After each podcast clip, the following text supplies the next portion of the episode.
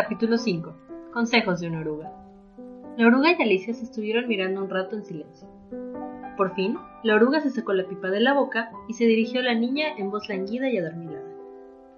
¿Quién eres tú? dijo la oruga.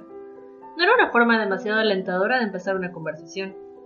Alicia contestó un poco intimidada. Apenas sé, señora, lo que soy en este momento. Sí sé quién era levantarme esta mañana, pero creo que he cambiado varias veces desde entonces. ¿Qué quieres decir con eso? preguntó la oruga con severidad. A ver si te aclaras contigo misma. Temo que no puedo aclarar nada conmigo misma, señora, dijo Alicia, porque yo no soy yo misma, ya lo ve. No veo nada, protestó la oruga. Temo que no podré explicarlo con más claridad, insistió Alicia con voz amable, porque para empezar, ni siquiera lo entiendo yo misma. Y eso de cambiar tantas veces de estatura en un solo día resulta bastante desconcertante. No resulta nada, replicó la oruga. Bueno, quizás usted no haya sentido hasta ahora nada parecido, dijo Alicia. Pero cuando se convierte en crisálida, cosa que ocurrirá cualquier día, y después en mariposa, me parece que todo le parecerá un poco raro, ¿no cree? Ni pizca, declaró la oruga. Bueno, quizá los sentimientos de usted sean distintos a los míos, porque le aseguro que a mí me parecería muy raro. ¿A ti? Dijo la oruga con desprecio. ¿Quién eres tú? Con lo cual volvían al principio de la conversación. Alicia empezaba a sentirse molesta con la oruga por estas observaciones tan secas y cortantes, de modo que se puso tiesa como un rábano y le dijo con severidad. Me parece que es usted la que debería decirme primero quién es. ¿Por qué? inquirió la oruga. Era otra pregunta difícil, y como Alicia no se le ocurrió ninguna respuesta convincente, y como la oruga parece seguir en un estado de ánimo de lo más antipático, la niña dio media vuelta para marcharse. Ven aquí, llamó la oruga a sus espaldas. Tengo algo importante que decirte.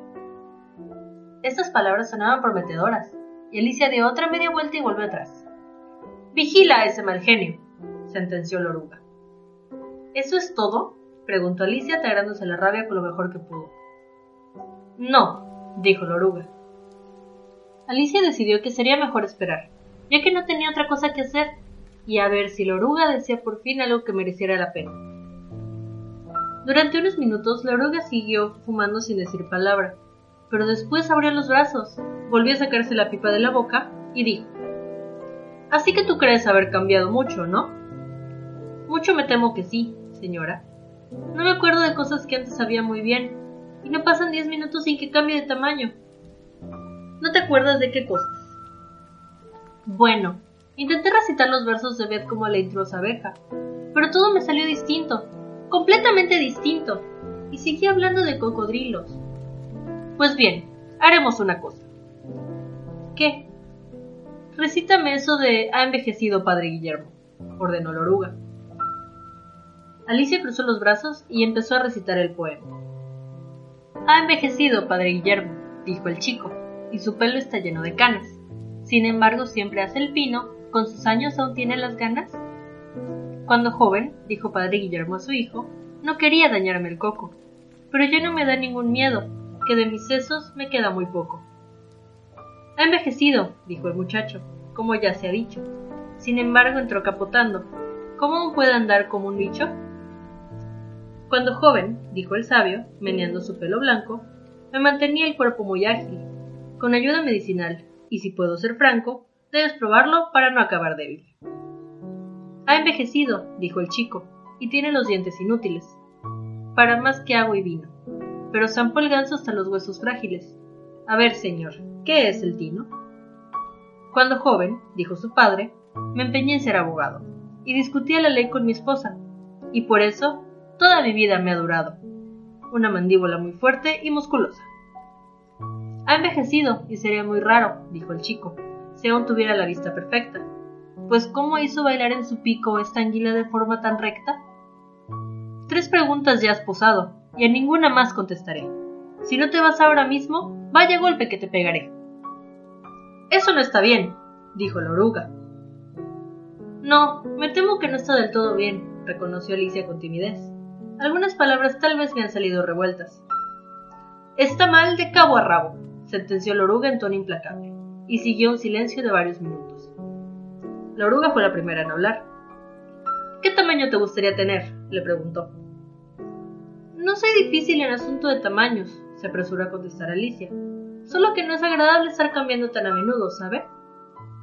No sé nada, dijo la oruga. Y Alicia no contestó. Nunca en toda su vida le habían llevado tanto a la contraria, y sintió que se le estaba acabando la paciencia. ¿Estás contenta con tu tamaño actual? preguntó la oruga. Bueno, me gustaría ser un poco más alta, si a usted no le importa.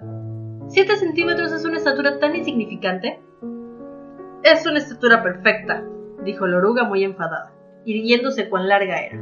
Medía exactamente siete centímetros. Pero yo no estoy acostumbrada a medir siete centímetros, se lamentó la pobre Alicia con voz lastimera, mientras pensaba para sus adentros.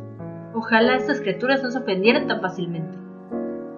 Ya te irás acostumbrando, dijo la oruga, y volvió a meterse la pipa en la boca y empezó otra vez a comer. Esta vez, Alicia esperó pacientemente que se decidiera hablar de nuevo. Al cabo de uno o dos minutos, la oruga se sacó la pipa de la boca, dio unos bostezos y se desperezó. Después, bajó de la seta y empezó a deslizarse por la hierba, al tiempo que decía: Un lado te hará crecer y el otro lado te hará disminuir. ¿Un lado de qué? ¿El otro lado de qué? se dijo Alicia para sus adentros. De la seta, dijo la oruga, como si la niña se lo hubiese preguntado en voz alta, y al cabo de unos instantes se perdió de vista. Alicia se quedó un rato contemplando pensativa la seta, en un intento de descubrir cuáles serían sus dos lados. Y como era perfectamente redonda, el problema no resultaba nada fácil. Así pues, extendió los brazos todo lo que pudo alrededor de la seta y arrancó con cada mano un pedacito. Y ahora, se dijo, ¿cuál será cuál? Dio un mordisquito al pedazo de la mano derecha para ver el efecto, y al instante sintió un rudo golpe en la barbilla. La barbilla le había chocado con los pies.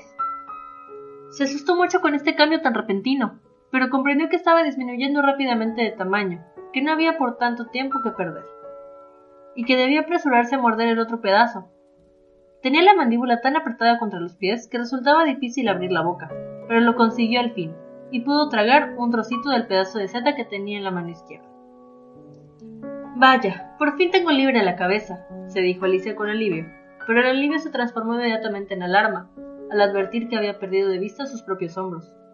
Todo lo que podía ver al mirar hacia abajo era un larguísimo pedazo de cuello, que parecía brotar como un tallo del mar de hojas verdes que se extendía por debajo de ella. ¿Qué puede ser todo ese verde? dijo Alicia. ¿Y dónde se habrán marchado mis hombros? Y ah, mis pobres manos, ¿cómo es que no puedo veros?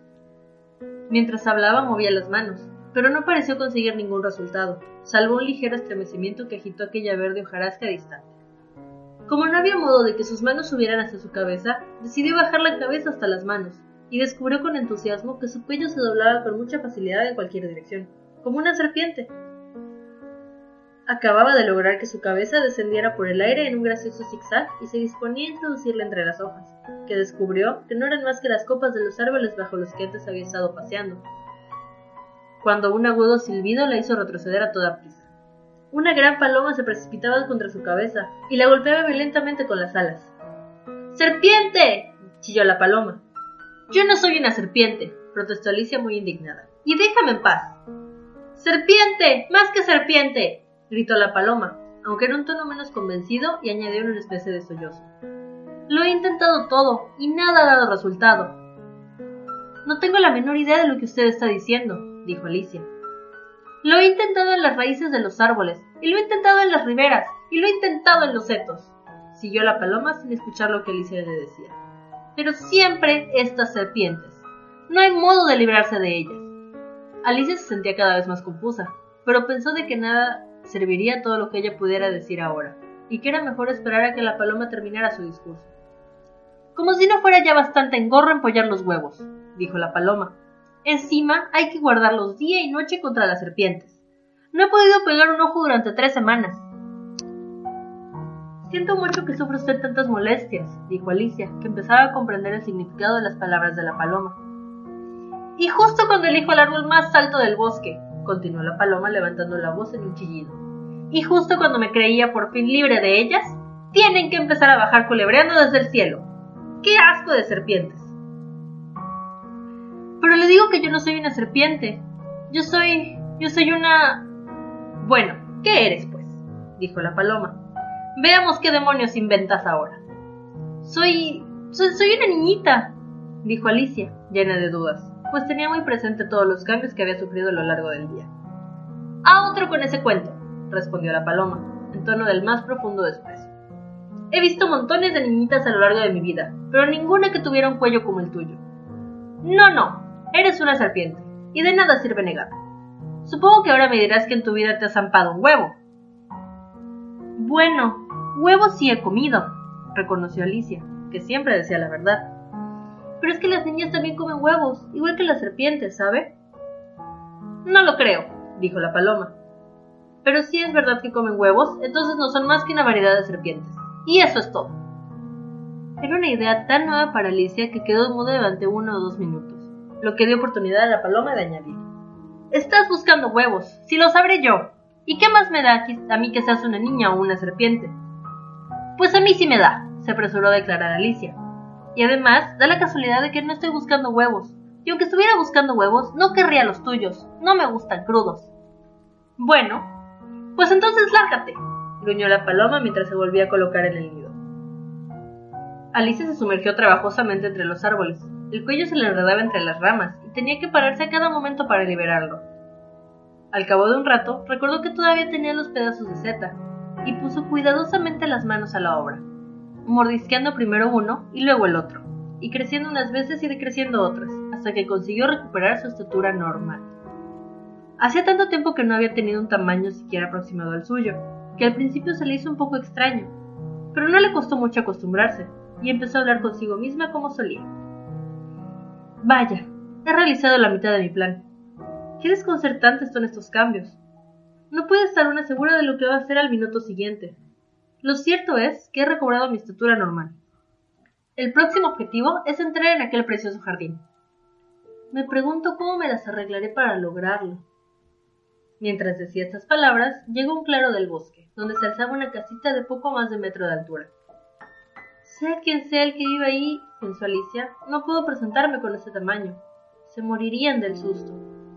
Así pues, empezó a mordisquear una vez más el pedacito de la mano derecha, y no se atrevió a acercarse a la casita hasta haber reducido su propio tamaño a unos 20 centímetros.